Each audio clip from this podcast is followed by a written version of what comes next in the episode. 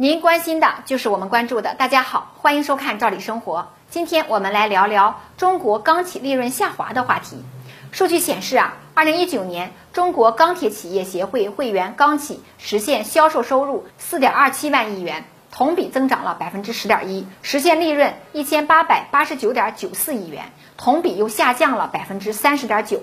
人们不禁要问：三成左右利润的流失，原因在哪？营收和利润为什么会如此背离呢？这其中的一个主要原因就是去年巴西淡水河谷铁矿尾矿溃坝事故和澳大利亚飓风影响，导致铁矿石价格飙升。作为连锁反应，钢铁生产成本也在大幅上涨，叠加钢材市场价格的小幅下行，导致了去年钢铁行业效益呢同比是明显缩水了。因此啊，不少业内人士也把这个铁矿石叫做“疯狂的石头”。这个比喻其实也不为过。兰格钢铁中心数据就显示，二零一九年一到十一月，中国海关进口铁矿石累计均价为九十五点六九美元每吨，比二零一八年同期就上涨了百分之三十五点八。这组数据就非常明显的表明了产业链利润呢向上游铁矿石矿业转移的事实。去年，澳洲三大矿山利润相加高达二百六十五亿美元。按汇率七点零零来换算成人民币呢，约达到一千八百五十五亿美元，相当于中国主流钢铁公司二零一九年利润之和。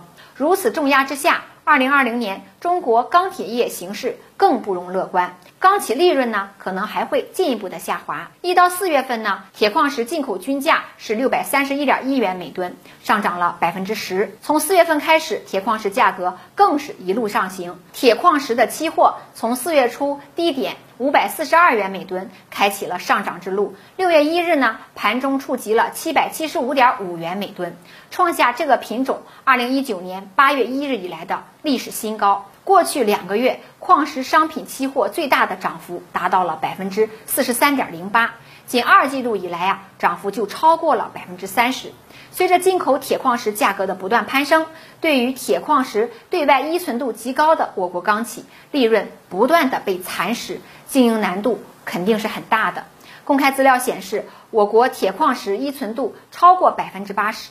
我们国家虽然是一个钢铁生产大国，却不是一个铁矿石原料重要的生产国，主要呢还是依靠澳大利亚的力拓与必和必拓、巴西的淡水河谷这几大国际矿业巨头来供货。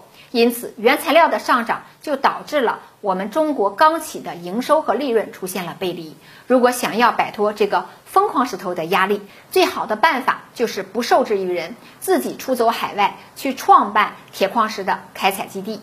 那么，我们国家有没有迈出这一步呢？答案很肯定，也很让人振奋。